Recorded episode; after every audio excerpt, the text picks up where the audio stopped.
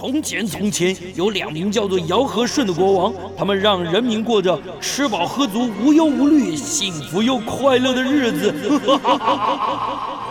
欢迎来到我的超级玩乐大帝国，在这儿，你可以轻轻松松吃喝玩乐，安逸享乐，快快乐乐。带着你那吃遍天下的樱桃小嘴，准备好你健步如飞的双腿。跟着我尝遍所有美食，玩遍所有国家！嘿，欢迎大家来到九八新闻台《超级玩乐大帝国》一百一十年三月二十八号第二个小时的节目啊，我是主持人姚顺。这个国门不开啊，因为防疫的关系啊，虽然现在这个旅游泡泡、博流旅游泡泡快要在四月一号开始正式启动啊，但那个毕竟只是一个一个地区，只有去博流，而且它只能玩水啊，其他的地方啊还是受限于防疫啊。大家还是没有办法去，但是没有关系。来到我们的节目，我们可以透过阅读，透过来宾的分享，让大家看到世界的美好。今天我们请到的来宾是原点出版社的总编辑葛雅倩。为什么呢？原点出版社他们出了一本新书，叫《罗浮宫给世界的艺术课》。罗浮宫给世界的艺术课这本书的作者他叫陈俊，他在。他在大陆，他是个大陆的作家，是法国里昂大学的中央大学的博士啊。那在法国旅居了十年，那自己在那里生活，然后学学这些东西，所以去罗浮宫去了几百次啊。对罗浮宫里面的馆藏啊如数家珍。那当然了，原点出版社他们就很厉害喽，他们就很会找这种厉害的作家，然后就出了一本这样的书，我觉得很好。就是说，你今天如果去法国去巴黎啊。你非去不可的景点，就好像来到台北一样，你非去看看一零一，非去看看总统府，非去看看故宫一样，它就是一个非去不可的景点。然后里面非常重要的馆藏有哪些？这本书里面介绍的非常清楚。所以呢，我们今天就请到了葛雅倩，这个葛总编到我们现场来，跟我们来聊这本书里面介绍的这些罗浮宫的馆藏。啊，主持人好，各位听众大家好。你怎么会想要出一本这样的书？嗯，因为其实我们院是以艺术设计类的书为主，所以专门是艺术，对，还有设计类，设计是那种家呃室内设计也算啊，平面设计啊，室内设计都有都有。所以设计有很多啊，工业设计、产品设计、产品设计也有，对，也有。OK，是。所以这这是有一群特殊的爱好者的，对不对？对，因为其实我觉得现在大家都在讲美感嘛，软实力。那我们其实就是比较是针对这个方面去找好的书种，然后要去发掘作者。对，那这本书这本书的作者是他本来就有出书，然后你把它转成繁体字，还是他特地为您写的？哦，其实他是先在那个呃中国那边出书了，嗯，那但是就像刚刚提到的，就是说作为一个我们这样设定的出版社，我怎么可能不出一个跟罗浮宫有关的书嘛？对。但是就像刚刚我们刚刚也跟姚大哥在聊天，就是说到底要找艺术的东西。真的是可浅可深哈，到底，而且说真的，现在大家都觉得美感很重要，可是有时候常翻起一本书来，就看没两页就觉得啊，好好昏昏欲睡，就是阅读障碍进不去，不容易进去，对，因为很深，他们做的研究很深。对，但是我就说，所以讲到重点就是深入浅出。那其实我在找就罗浮宫的书里头，这本是我看到的时候就觉得，哎，这就是我要的书。其实有很多重点，因为第一，我相信，嗯，就刚刚也讲到，我们大家都去过罗浮宫。嗯。其实我相信有去过罗浮宫的人，一定都有个共同的困扰，就是说困扰，因为它很大啊。啊，对了，一次看不完了，老实讲，一次也看不完。但是很多人，像我们可能还反复去过，可能好几次。但是很多人可能一生可能就是去巴黎一次。那他就会想，他去罗浮宫一次，他就想要看到最重要的东西。但是如果你是跟团的话，可能就是看一下镇馆三宝，真的就是像 问导游，很快的。那没办法，对，没办法，因为它太大。对对。那但是我假设，我就在想一件事，说假设每个人一生都会去一次，嗯，你去的时间长短可能不一样，嗯，但是你总不想要回来才发现。就拍这个没看到，那个没看到。啊，原来这是这个意思哦，这有这个重点，你都你就错过了。那我就在想说，你不是心中觉得很遗憾吗？嗯，对啊，所以我那时候想说，那我一定要找一个东西，就是说你们有一本书，嗯，这个作者写的方式，第一，他不要跟你撂一大堆什么感觉啊，你去感受什么东西，而是他把这个作品背后的故事告诉你。而且这个书其实有一个这个架构是我最喜欢的。哎，怎么说？就说他其实让你用二十件作品。嗯，就是挑精挑细选。但是大家挑这个挑，我觉得角度很重要。嗯，他不是只是说啊二十件珍宝，不是他这个作品就是七件作品，让你认识罗浮宫为什么他在博物馆当中的顶级地位。哦，就是我们也知道大英博物馆很厉害啊，大都会都博物馆很厉害。原因的，嗯，最好玩这七件作品都不是罗，都不是法国的作品。哎。哦，然后再来就是他六件作品来让你认识法国，因为我们知道这里面当然很多藏品都是法国的绘画。那我们大家都知道，法国有很多软实力，或是法国它的一些特别价值，比如说像现在疫情期间，嗯，我们看新闻报道知道法国人他们其实蛮排斥，就说哎，居家隔离我不要，戴口罩戴口罩我不要，但我们就还会去抗议，对，我们就觉得说。保护你，你为什么不要？可是我觉得跟法国人他们这个就是历经，对他们历经就是法国大革命之后，他们对于这个自由平等博爱，他们有他们自己的一套价值观，人权价值。对，所以那在这个书里头，它也很好玩，就用有带到。是有用一用几幅画让你知道说法国人的价值是怎么奠定的。那我觉得这就很有趣。你要知道这么多丰富的面相，可是你只要透过几幅画。嗯那第三部分最有趣就是说，他还让你知道说整个欧洲艺术发展的这个这个呃，他用五幅脉络。对，但是用五件作品就让你知道这个脉络，从人文精神怎么迈入理性，怎么迈入到以前是宗教化，迈入到就是说，哎，人商人也可以入画，还可以在数钱也可以入画。这是到底发生什么事情？所以这个作者很厉害，你要不要介绍一下这个作者陈俊？对，我觉得会用这个角度写的话，这个人 一定不简单。不是，我觉得这个人一定要跟我们一般人很像，就是说他了解一般人的困扰。嗯，那他他有趣是，我觉得他会这样写。我觉得第一方面是他其实是学理工，他是学学半半导体的，是一个理工背景的人。所以他不是学艺术，他不是。所以那你就可以也不是学历史的，也不是。所以你就可以知道说他跟我们用他的角度很有同理心，因为他就是一个跟我们一样，不是从历艺术背景来的。那他有里面后记有讲到说他为什么。会用这个方式介绍，因为他就说他去，因为他是去里昂读书。我想姚大哥应该也说，里昂就是美食之都嘛。他去他去里昂读书，然后那时候他假日的时候跟他的法国朋友混，那他很快就学到法国人反正三件事：第一个就是咖啡，第二当然是酒，嗯，第三个就是逛博物馆。前两件事他很快就入手，嗯，第三件事他就搞不懂，因为第三进入障碍要时间。对，不是因为他跟朋友，比如说假日，朋友就会搭高铁到。到巴黎，然后竟然是跑到博物馆，他以为会去逛街，就现在跑进博物馆，就罗浮宫，然后一逛就逛了。生活是这样子，好几个小时。而且他第一次去的时候，就先到了埃及馆，他就整个傻眼。他想说，因为都是不了解死人骨头，对，死人骨头、坟墓、棺棺材，对不对？木乃伊。对，他就想说啊，到底要看什么？所以他文化冲击很大。那因为这样子，他就后来就开始发现说，哎，要去认识这个博物馆，很多东西其实你必须。读很多的文化上面的知识，从头来过。对你必须，尤其我这个也会深入到这个文化的核心。那所以后来之后，他反复，他里面有讲到嘛，他去了上百次这样子，然后他的朋友吓死人哦，到巴黎来玩，那肯定他就要当导游了，所以他就带他们去看。他自己一再一去。再去。对，然后最好玩就是说，他本来就是导览的时候都觉得怕讲一讲，同朋友就觉得无聊，就后来都不是，是他讲的很累了，大家听得兴味盎然，他就发现说，哎，很有意思。哎，这个东西大家其实不是不想懂，是是用什么方法懂？是是是是，用什么角度讲给大家听？对，是，所以这个东西就引发。那他是后来也考到导游执照啊，领队他应该没有啊。不过他后来就是回到中国之后，就是有经营呃一些像这种呃讲堂啊。他回去了，有生讲，他没有继续住在那边。是是是是，所以就是一个这么讲斜杠人成功的斜杠人生嗯？很厉害。是是是，嗯。哇，所以那你怎么发掘他的？没有，就是因为我在找书的时候，我就翻找。其实我刚好最近也就是陆续看到好几本罗浮宫相关的书，很厉害的书。哎，有厉害有厉有非常厉害，有非常那个厚达四五百页的。对，那 那那装潢，那我就觉得这本，我就想说啊，这个这个方式应该就是非常，嗯，任何人去罗浮宫之前，如果读了一下就不会有遗憾。更何况我去过两次，嗯，读了之后也发现说。我竟然有没看到的地方，就觉得要很多啦。我们去去，太太大对，太大了。但但我想说，他他蛮好，他就给你个路径，然后就教你怎么去排队，让你有的地方你就就会错过的。你也想不想排嘛，就跳过，就这样。对对，但是我觉得蛮有趣的，他挑的一些作品就是我们很熟悉，但他也挑了一些，呃，不是我。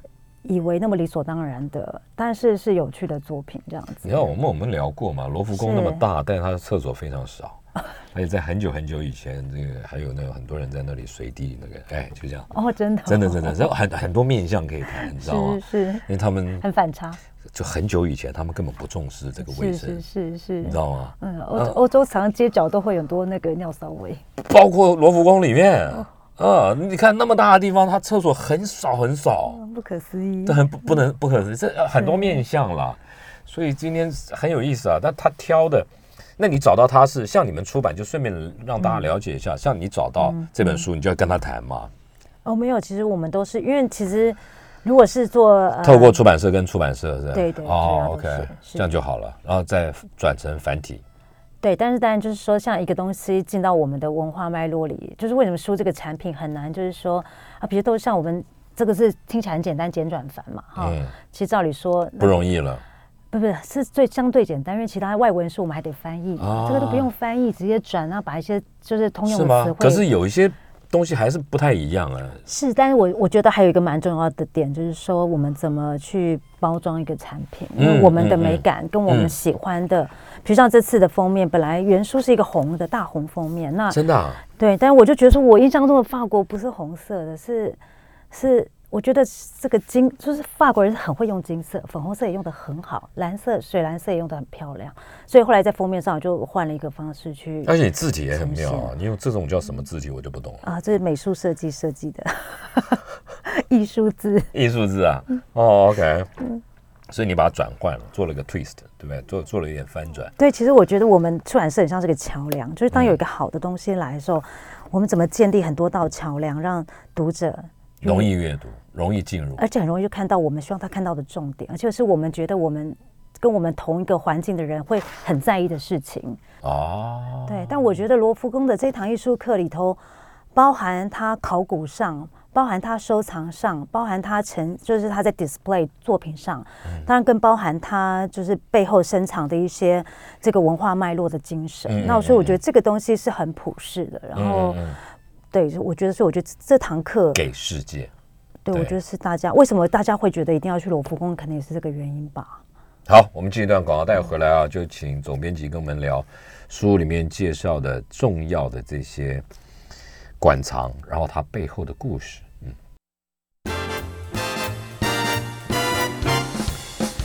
我们继续跟原点出版社的总编辑葛雅倩聊他们出的新书《罗浮宫给世界的艺术课》，当然作者陈俊他在。中国啊，那是一个理工科系的专家，但是他是用一个比较入世啊，用一个长明的视角去用，他很有系统啊。理工科的人他们很有系统，逻辑系统，去找出了二十件作品，然后里面有分门别类，告诉你这里面最重要的馆藏。我们现在就请总编辑跟我们来分享，来跟我们讲故事吧。嗯，好，太有意思了。我想说那个，当然我们来聊一下那个镇馆三宝好了。好啊，就大家一定都会去看嘛。但是我就说，镇馆三宝哪三宝？人参、貂皮、乌拉都没有了。蒙娜丽莎、嗯，胜利女神跟那个断臂维纳斯吗？嗯嗯嗯。那这三件，我相信大家去一定都会看。你看，蒙娜丽莎，光一个蒙娜丽莎书就可以出多少本？真的，要要命的，真的多。然后正面跟背面是后面藏什么？又一又一本，还要还要扫描这样子，对不对？又一本。是，然后还有就说，哎，同可能是不是有同志情谊，然后还是自画像，对，还是一个男的，还是个女的，对，然后拍电影还可以拍不到多少部，对啊，对不对嘛？对，是，所以就是我想大家，其实我觉得有趣的并不是说你有没有看过蒙娜丽莎，我觉得最有趣的是说。为什么蒙娜丽莎？你可能不知道罗浮宫，但你还真的都不会不知道蒙娜丽莎。对，为什么？它到底发生什么事会让人这样子，就是闻名世界？那在这里头，如果你不知道这故事，我觉得你可能就不了解为什么。因为第一，蒙娜丽莎其实跟三个三个男人有关，三个男人有关。第一个是。画创造它的人叫达文西，然后第二个是赏识这幅画的人，好，就是法国的国王这样子，嗯，Francois，然后还有另外一个就是偷他的人，好，当然我觉得偷他的人最精彩了，对不对？是货，是没有货，可是 这个偷他的人真的很荒谬。你讲讲嘛。一九一一年是一个意大利，一个意大利他在。罗浮宫工作的一个一个一个人，然后他偷了这个作品。那他偷的作品理由就是他超不爽的，为什么意大利的好作品会在罗浮宫，在法国？有道理啊，对就说你说人人面狮身拿回去，对对不对？其实现在很多啊，很多很多，会会去要，对，因为大英博物馆，你你上 大英博物馆或是罗浮宫，其实也一样啊，它会会有这么多收藏。掠夺。对，那是罗浮宫里头最很多就是，你看拿破仑他后来去征战几大洲，那他最厉害是他打仗，他不是只带军队，他还带什么考古学家这些人一好厉害啊！对啊，带一路带一路一路找东西，一路收东西。嗯那那你也不得不佩服他。不过就是这些东西就就是你会觉得奇怪，什么他们就最后都落脚在什么这些地方。那现在当然就是带了人去找的。对，但但现在就是很多有在讨论这个博物馆正义的问题啦，嗯就是你你这啊样掠夺博物馆。正义，是，就是为什么你把人家东西掠夺，东西放在这里，而且这些东西，比如说一个非洲的藏品，它本来应该是他们祭祀的一个一个一个面具，就被你放在这个博物馆之后，它失去它原本的意义性了。其实那东西就对，就失去了它原本该有的意义。而且你可能还亵渎了人家的文化。是是嗯是，所以这个部分，嗯那这个意大利的这个呃，他是清洁，他可能是就是在罗浮宫工作的一个人，那他就是对这件事情很很不爽，所以他就嗯。偷了蒙娜丽莎。而且那个年代哈、哦，就是 保全做的超不好，好容易就偷走了。嗯他也不过就是因为这幅画其实并不大嘛，如果大家去过就知道说你要在万头钻洞才能在远远看到一张小小的蒙娜丽莎，然后还前面还隔一个防护玻璃。就对我第一次去，我觉得说。那是以前好。傻眼哦，嗯就是哇，怎么怎么怎么那么那么夸张？嗯那他这这幅画其实不大，所以他以前也没有这么这么大阵仗的被展示，他其实就放在一般墙面上，跟一般画一起放这样。那被偷走之后，他其实就是把画呃这个卷起来，割下来，呃，我不知道我有没有有没有卷起来，anyway，反正就是放在口袋里，藏起来，放在大衣里头，就这样出去了。然后这个画其实在他就是失窃两年之后才找到，而且是他要脱手的时候才好不容易找到。但是我觉得罗浮宫就蛮厉害，因为这个，因为大家知道说这个这个失窃一九一一年这个时代刚好就是二十世纪初，就是新闻媒体跟现在是不一样的。现在这么中华民国诞生的年代。哦，说的也是，1911哎，真的耶，嗯破碎的，就是我们现在的媒体很破，就是大家视听很破碎，但是当时不是，就是很集中的，所以每天一直不停的报道哈，大家就说，哎，蒙蒙娜丽莎不见了，嗯，然后罗浮宫也很厉害，是当他失窃之后，他原来挂画的地方，他也没有把它换别的画，换别的，空在那他就空在那，对，就曾经有，对，好故意。那大家反而去看一看，说哇，嗯这个东西不见了。嗯所以我觉得这个这个媒体的操作，当然就让这个东西，你每天在新闻上就一直反复看到这个作品，当然就会让你对他印象深刻。可是我觉得最有趣是，其实蒙娜丽莎根本就不是掠夺过去到法国的，蒙娜丽莎会之所以会留在法国，是因为。呃，达文西他后来是从意大利，就是呃，他晚年是在法国嘛，嗯，然后，然后这个作品他最后过世的时候是留给他的弟子，哦，那后来是因为法国国王他很喜欢这作品，所以就跟他跟他弟子买下这作品，所以他对，所以他才会留在法国。所以这个意大利人完全误会了，这这个作品也不是抢来的，是误会一场。是是是，他在不爽什么，对他所以他也不念书 对他可惜了哈。啊。对，后来这个人，后来他在拍卖，他要脱手的时候被抓到了，对，就是这样被抓到。那他有怎么样吗？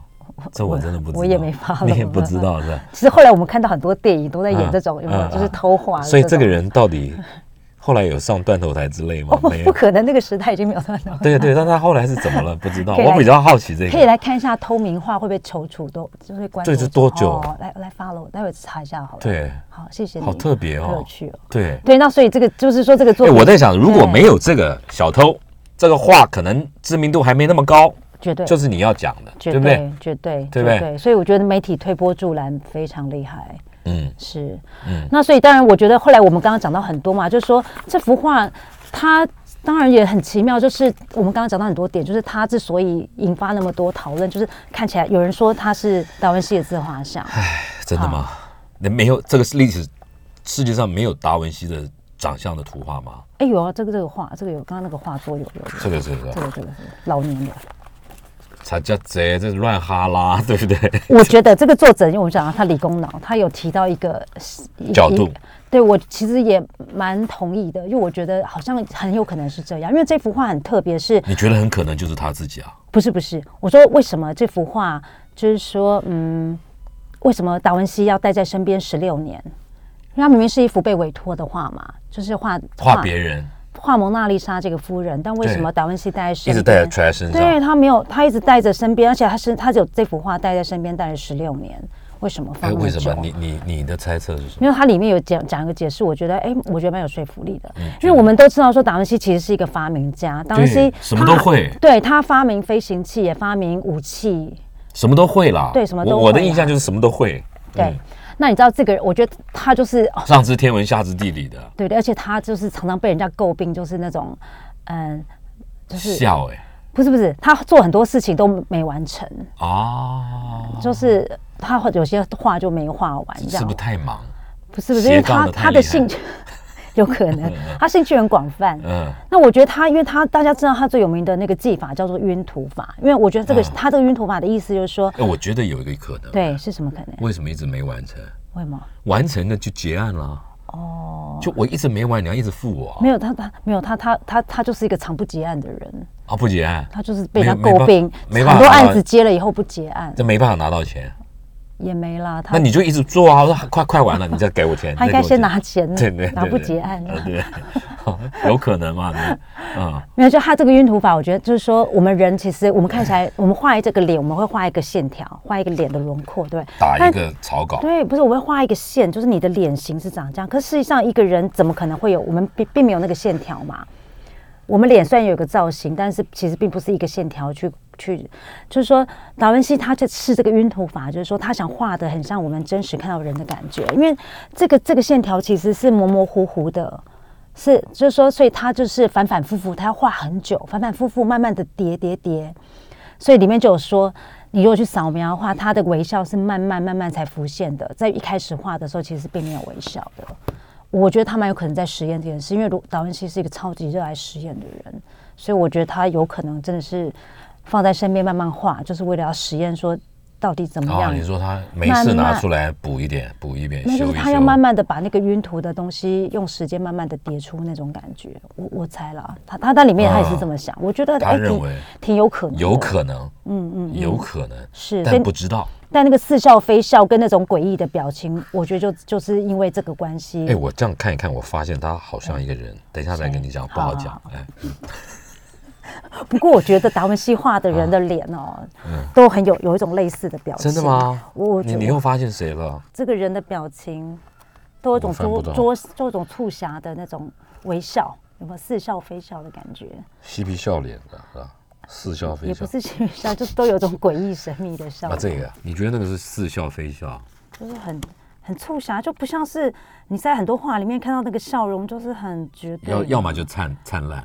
要么就那个是，我我觉得这幅画我好有感觉。是哦，我为什么你知道吗？哎呀，这样美食吗？不是不是不是，嗯，因为我弄了一幅拼图，到现在拼不完。就这张啊？你你怎么这么神，会选这幅？你你你太为难你自己了。没有，我跟你讲，这比较好拼。现在拼图有一种是什么，你知道吗？都是空景，就白云。对你这个才难哦，然后呢？再讲其他几件作品。好，我我自己我自己啦，我自己蛮喜欢那个是胜利女神像。哦，没头儿，怎么搞？好，这件作品啊，其实去过的人应该也都会看到，因为它就刚好在一个那个楼梯的阶梯上，你你会看到。那我我要讲这件作品是这件作品气场很大，就是气场。我我自己是这么觉得，就气场很大，是我我就是你很难。你很难不被他的气势给震慑住，这样。你不觉得总编？你不觉得？你不觉得这博物馆的策展人很厉害？就是他放在什么样的位置？对，还有场域，还有空间，他跟空间的感觉，去营造出您所谓的气场。对。他如果放在一个转角的角落。你就觉得这可能就是一个完全弱掉了，对对不对？他去弄了一个拱廊，然后弄了一个挑高，然后又弄了一个很高的立柱放在上面，你就觉得哇哦。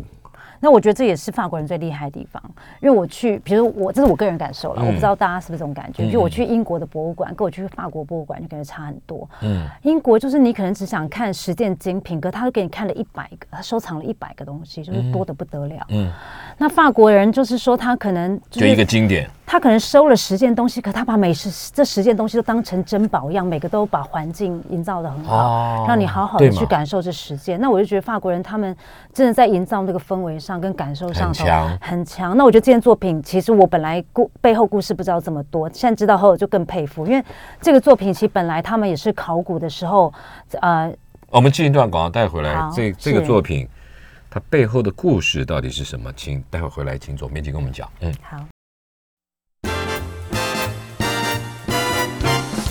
来，我们继续跟原点出版社的总编辑葛雅倩聊他们的新书啊，叫《罗浮宫给世界的艺术课》啊。这本书深入浅出，作者呢在法国旅居十多年了，他是一个中国大陆的人士。但是我觉得很很重要。刚刚前两段呢，这个总编辑有跟我们讲，之所以吸引总编辑想要出出这本书，主要原因是他用一个一般人的视角，然后很有系统的分类整理出来，让大家了解到。罗浮宫里面最重要、最具代表性的馆藏，它背后代表的意义，你没有时间出国，你或者你下回要去罗浮宫的时候，先做一点功课，看了这本书里面的介绍，再去现场看，我觉得那种体验一定跟你懵懵懂懂的截然不同。我们就聊到了这幅这这个作品，对，是胜利女神啊。对，这个女生其实后来知道，说原来她她刚开始考古发现的时候，但是一堆碎石嘛。那法国人很厉害，就把她的这个她从哪里挖出来？呃，在希腊，希腊的一个岛上，然后她把她身体拼起来之后呢，哎，就不太确定她到底是什么神，所以就先把它放着，一放就放了十二年，等到有新的考古资料，哦，后来发现说，对，因为后来德国那边有新的考古发现说，哎，这个很有可能是一个。呃，就是他们找到就类似像这样的雕像，可能下面可能有个船身。那果不其然，后来船哦，对，所以他们并不是同时间出土的哦，对，所以颜色也不一样。你看，对，然后后后来就是法国人，他就再回去挖，哎，果然就挖到这个船船的船头。再回去挖啊！对，我看书里是这么说啊，我也是觉得好惊讶，说嗯，真的是这样做。嗯，那很有趣，就是说，你看，你看这个胜利女生，我刚刚为什么说她气场很强？就是说，你光是看她衣服上的那个我皱褶，皱褶，对你完完全就感受到那个迎风。他甚至连他的肚脐都很清楚，因为服贴在那个那个薄纱是服贴在他的身体上，好厉害哦！我说他气场很强，就是说你光是看他衣服的皱褶，你就会感觉到说那个迎风的那个感觉，以及那个水好水汽，然后薄纱服贴在他衣服上、肌肤上的那种感觉，的线条，对，就是历历在目这样子。那我觉得他们在恢复这个，栩栩如生，是他们在恢复这个东西的时候。这就讲到的，讲到法国人厉害的地方，他并没有帮他的头复原，也没有复原他的手，还是找不到。对，找不到。但是他有的部分，可是这个翅膀是法国人给他放上去的，他本来已经是已经断了，对对对。但是因为胜利女神的标志就是要有一对翅膀，嗯，就是我们所谓 Nike，也就胜利女神的意思。所以我觉得法国人厉害是画龙点睛，他就给他一对翅膀。那个翅膀是原作。的翅膀还是后面？后面是法国人加的，法国人加的。对对对，就在修复的时候把它加上去。嗯嗯。那同样的想法，我们就可以来讲到，就是说我们刚刚讲的那个，嗯，维纳斯。嗯。好，维纳斯的作品，其实大家可能都有看过，就是一个倾斜的 S 型的身体。这个。对，是是是。嗯。好，那这个维纳斯，嗯，其实维纳斯有好多件。这个作者在书里头其实也有有提到，有看到，就是是其他两件，一个是在佛罗伦斯，嗯，好，另外一件是在那个梵蒂冈这样子。哦，就是他们怎么？因为其实你看这三个维纳斯的发型都很类似，但是这个罗浮宫的这个维纳斯跟另外两件最大的差别就是，另外我们刚刚看的这两个维纳斯都没有穿衣服，都没有穿衣服。那这个维纳斯呢，它底下有一个薄纱裙子，而且还要快快掉下来的状态。对对。那反而他身体 S 型就 hold 住了那个薄纱，他怎么解读？非常有动感，就是说比起来的话，其实，在书里这书里蛮有趣，是他最后也都会问说，还会出一个思考题，就问你说，哎，那既然有你看到有这么多维纳斯，你最喜欢哪一个维纳斯？对，他这样问我们，因为他有看到，就他会给你看到。对啊，他问我们最喜欢哪一个？对，于我觉得赏美，我懂啊，就答案都已经在他的结构式诱导下。没有没有没有没有，他喜欢的是这一件，真的假的啊？他喜欢的好像是范梦，他喜欢的不是这一件哦。他喜欢的不是这一件，他喜欢的是麦迪奇，他喜欢的是麦迪奇的这一件哦。真的吗？为什么？这就是个人。他有原因嘛？他讲一下原因，我们我觉得就是个人每个人审美美感审美观不同啊，因为他觉得感觉比较丰满啊，柔和。但是我个人当然是比较喜欢法国的法国的这一件罗浮宫这一件，因为我觉得罗浮宫这件就是说，以前我小时候看到他的时候，一一一看到他就是他了嘛，还要对，但是你会觉得很奇妙，就是说他没手，但美的真好，就是没手没的真美，就是叫残缺美，就是哎，你想想看。我觉得这跟我，比如说前几年去法国，我也有个很特别经验，就是法国一个博物馆，它底下的那个造园、庭园造园是弄得像废墟一样，不是像我们弄得美美，什么花团锦簇，它怎么是这样子？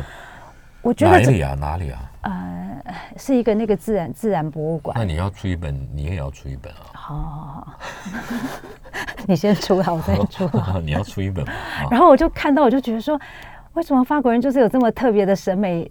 审美观就是说，因为我觉得废墟其实有一种更自然的感觉嘛，那种花团锦簇都是很做作嘛，很人工嘛，而且很皇室的那种感觉，很很不很不容易亲近。那我觉得，我也觉得很厉害，是为什么这个维纳斯他会想到说，没有手残缺美更美？真的，我我一直我小时候就有这种他本来特别的感觉，你觉得他本来有没有？本来有啊，一定有啊。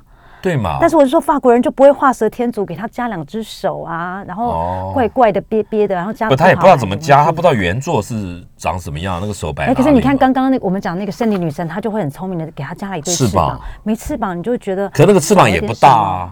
那个翅膀也不也不夸张啊。对，就是说，我觉得他们就是很懂得怎么画龙点睛，去把这东西加上去。那我们来讲一下那个，讲到这个法国审美，我觉得这里面还有一个让我觉得也是非常有趣的东西，就是水。路易十四，路易十四呢，大家如果呃，等一下，好，我看一下哈。这本书真的很很厉害。一四九，一四九的情节，就是路易十四，大家其实知道他叫太阳王。嗯，好，他凡尔赛宫就是他他时期盖的，就是把它整建的。好，那路易十四呢？因为我们这个作者他就是用路易十四来讲，就是法国的软实力。其实那个 Netflix 上也有这个关于路易十四的那个影片啊，《太阳王》。那其实他他算是呃非常会包装自自我包装的一个国王，而且形象对他非常重，他非常做的做形象包装。嗯，而且就是他这幅画，你看会觉得好像是一个时尚街拍照。哪一个？就这张，这张，这张啊！这里面有很多玄机哦。我现在来讲他的玄机。那来讲一下玄机。而且路易十四是跟康熙皇帝差不多同时代的人。是哦。可是你要想想看，哇，他的那个脑子真的是蛮厉害的。第一，不是，我就我看他这个袍子好厚哦。他其实只有一百五十多公分啊。他只有一百五十多公分高而已，他很矮的。哦。对。而且，所以他，但是他会戴假发，然后又穿高跟鞋，所以看起来就高大。而且最重要是我，我想女生我们可以 focus 看一下这条她摆腿的方式。所有拍照的女生都知道腿一定要这样摆才会看起来修长。我也觉得这样，可是我觉得如果是一个男生这样就有一点的。对，所以就是有人说那个法法国就是我有点受不了 C C 嘛，就是就是叫什么娘娘腔娘娘腔文化。我这 哎，可是我怎么你要你要像他一个一百五十公分的小男人被他这样一搞，看起来气势很磅礴。不会呀，这个脚不会，上面会了，这脚不会。那觉得他比较胖，他发福了。但我觉得这里面最重要的有一件事情让我超乎我想象，就是这是一双芭蕾腿。哎，他穿的是芭蕾舞鞋。这是芭蕾舞鞋，不是这这不是芭蕾舞鞋，但是有跟的，有木木头跟。对，但它是另外另外一张画，应该就是芭蕾舞鞋，这这像芭蕾舞鞋了吧？重点是他很爱跳芭蕾。他执政七十二年，跳了二十七场芭蕾舞，而且他跳的舞都是跳谁的舞？都是跳这个叫做阿波罗。阿为什么跳阿波罗？因为阿波罗在在希腊神话里面就是太阳神，所以他是一个从头到尾都一直在包装自己形象的人。而且大家知道说，为什么他后来要盖凡尔赛宫，把法国贵族都赶到凡尔赛宫的理由，就是因为他要控制，把所有的人都在他的控制之下，都在他的就近监管。对，然后他但是要监管他们，不能让他们无聊，所以他当然就是有要找很多乐子，找很多乐子。然后这乐子里面呢，他他更厉害，就是这个乐子里面，他比如说我们现在用的西餐礼仪、刀叉什么的，据说就是他那时候 setting 下来的。那你看他为什么要这样做？就是说贵族跟平民之间在那个文化上，他就做了一个隔阂。哦，贵族的精致文化，你我相信大家第一次用西餐应该都会有一个。有点就刀叉好多，搞不清楚哪个是干嘛的。搞了半天是他搞出来。对，那你你就觉得他很聪明，就是他搞出很多形式上的东西。对，但是这东西就是一方面做了一种文化上的区隔，嗯，但是呢，也是一种控制。阶级懂的人，对，就是一种阶级控制。那其实他在这里头，而且其实后来也我可以看到一些书，就是有讲到说，他其实画这些画，其实他都一直在巩固他作为一个形象包装。就像现在，当然很多名人也都会做。也就是说，他找宫廷画师帮他自己留下。对，其实所有的欧洲贵族都会做这种事情，所以就是他的这个这个芭蕾舞的这个也让我觉得非常的有趣。对啊，那这这是鞋子，这这。奇怪，男人呢？对啊，所以那皇帝啊？对啊，可是这个 娘娘腔文化不像女人，怎么能够打扮的话很花俏呢？男生永远都那个样子，顶多剪裁再再美丽一点。不是，我觉得我还有，我觉得衣服看起来好像棉被哦，就是就是羽羽绒被啊。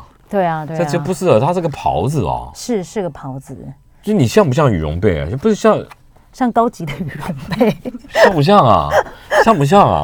我觉得这这，你叫我戴的，可能这叫这叫丝绒被。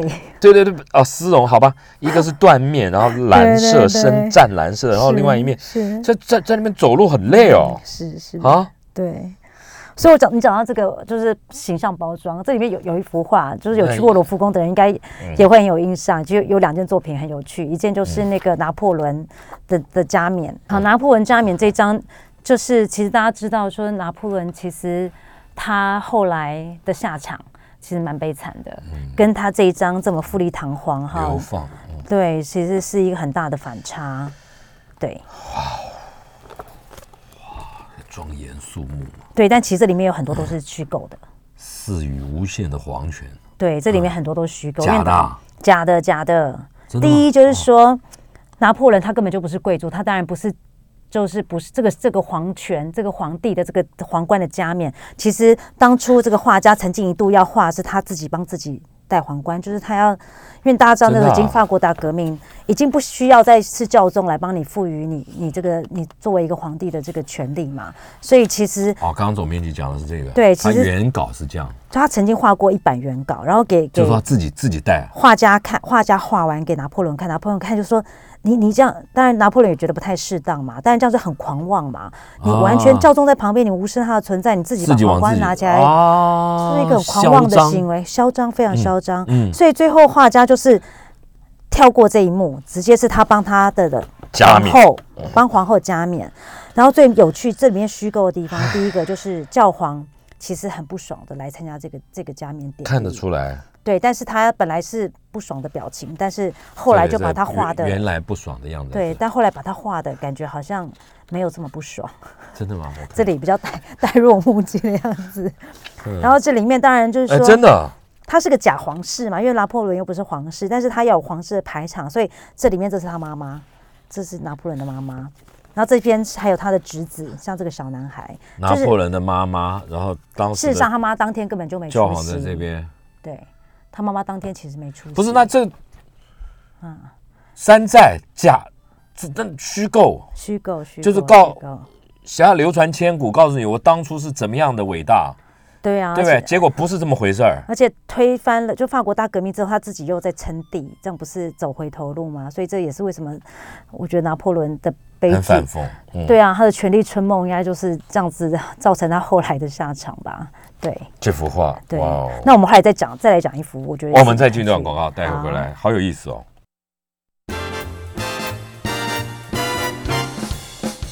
我们继续跟原点出版社总编辑葛雅倩聊新书《罗浮宫给世界的艺术课》。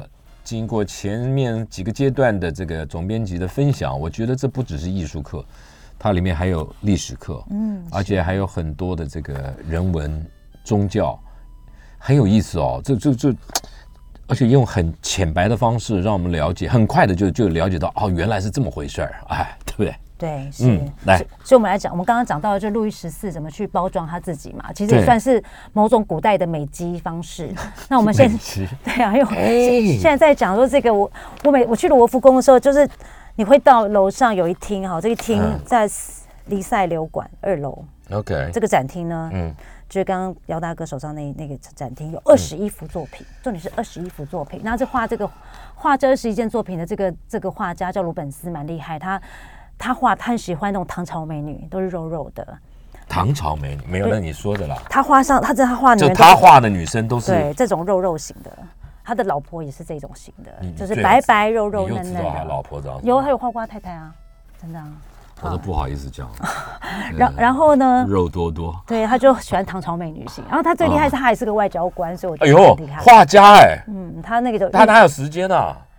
又要你知道以前创作又要以前古代就斜杠了。不是不对啊，那 我一直以为宫廷画家是整天就就就 没有，所以你要知道他社交能力很强，而且他们都是有徒弟的，他们都是他画一画，大概他后面一定是有人帮忙，他们都是就有他打个稿子就好了。我不知道细节了，但他们基本上都是工作室的概念，后面都有徒弟帮忙。嗯，我以为他要一辈子守在画室里面，就是为为为皇上。没有，我觉得这这这这个二十一这二十一件作品，我就觉得说这个玛丽皇后到底是哪个哪个玛丽皇后啊？这么伟大，画了二十一幅作品。嗯，以前我不知道他的故事，就觉得很不可思议。等我知道他的故事之后，我真的觉得受不了了。不是，你知道，就是美肌到这个程度，也真的是有点夸张。你说，说，对，因为他其实是一个不是什么大人物，而且他呢，你说玛丽皇后啊？对她可是她很爱吃啊，不是，我不知道他很爱她很爱吃。啊。他的先生那个时候就是因为法国国库已经蛮穷的，所以他需要一个政治联姻，那哦有钱进来这样。嗯那这个玛丽皇后是那个佛罗伦呃佛罗伦斯的那个麦迪奇家族的女儿，嗯所以他们就结婚。那结婚这天，所以这个这幅画名叫《玛丽抵达马赛港》，就是她来迎亲，就是丈夫要来迎亲。那事实上呢？丈夫根本那天是跟小情人在幽会，根本就没来迎亲你。你我这这都都有对照的时间表。因为就是他真实没有来，哦哦而且那时候他其实有爱有恋人，有有其他恋人。那你怎么知道他她根本不爱他？好，这是我 我联想的，你小心被告，小心被告。没办法，他古代人没有办法告我。嗯 然后呢，所以就是其实他先生根本就没来。嗯，那我就说这个，她完全就不是一个就是丈夫不爱的女人，哦然后是一个政治联姻。那你想想看，鲁本斯要为他画二十一幅作品，真的是很不容易的一件事情。而且为什么她晚年。他就没有什么重大事迹啊，而且他你要帮他不是说画一幅就结束，你要帮他画二十一幅哎、而且最后他的儿子还跟他儿子交恶，后来他是被流放在国到国外去了。啊对啊，所以我就说，最后下场也不是很好。那鲁本斯要怎么帮他把这二十一幅？要故事，要场景，要历史事件，对不对？对，但是他就没什么历史事件啊。那就想啊，对，对啊，他就找了很多神话故事的人物来烘托他的伟大，这样子。哦，所以我那就想嘛。所以我才知道说，哦，这二十一幅其实是画一个 婚姻不幸福的女人，然后没有，所以这画家很厉害啊，很伟大。因为我觉得伟大的是画家我觉得，画家好辛苦啊。伟大的是画家，还是他们已经有有那个套谱，就是反正一个人就套过来。对对对，就什么神话可以有、啊有什么，就是美肌模式嘛。比如说你要伟大感，就给你一个什么哎美肌模式，对对对对对不对对对要给你温柔感，比如说优美感，就有一个、哎哎哎哎啊有可能，有可能。我觉得一定的啦。我们在这边，我们在那边哈拉什么东西啊？所以就是对，就是是一个我觉得画中有这个美肌模式，让我非常的哦惊讶。嗯，对，所以所以这里面这个像这个场景是在讲什么？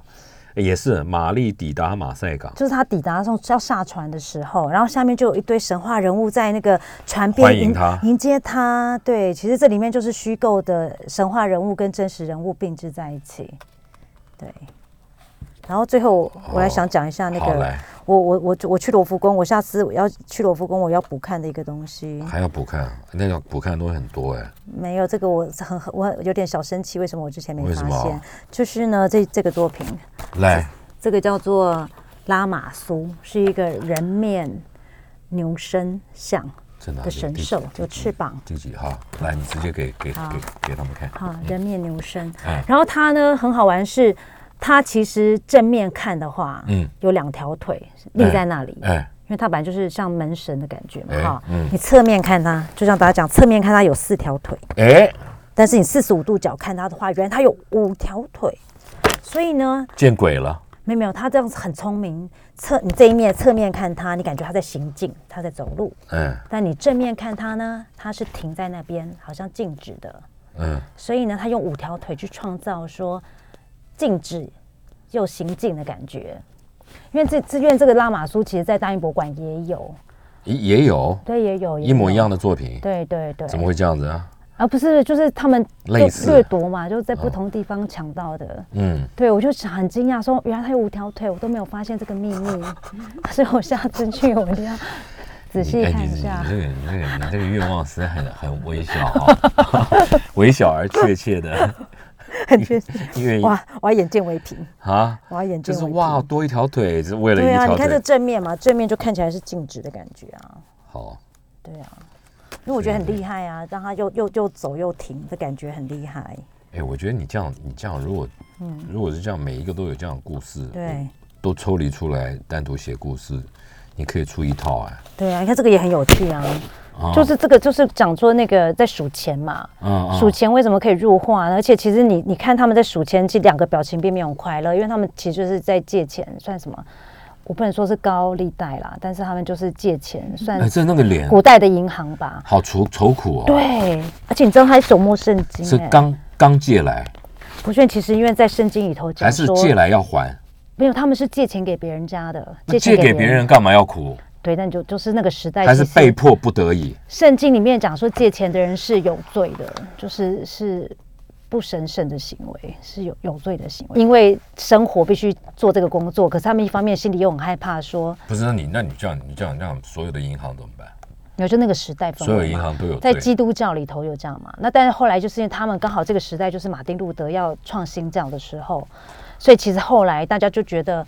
没有关系啊，你做什么工作都可以，然后你也可以自己解读圣经，因为在之前都要神职人员读圣经给你听，你不能自己读圣经，自己还不能念。对啊，我在新教马丁路德之前是不行的。我是不懂啊，对啊，这一块我是。所以我就觉得很有趣，数钱为什么可以入画，然后嗯，还还还数的这么紧张。好了，听众朋友，我们节目时间呢，还有观众朋友，节目时间已经到了。你有没有觉得原点出版社总编辑今天用这个方式来跟我们讲他们出的新书《罗浮宫给世界的艺术课》？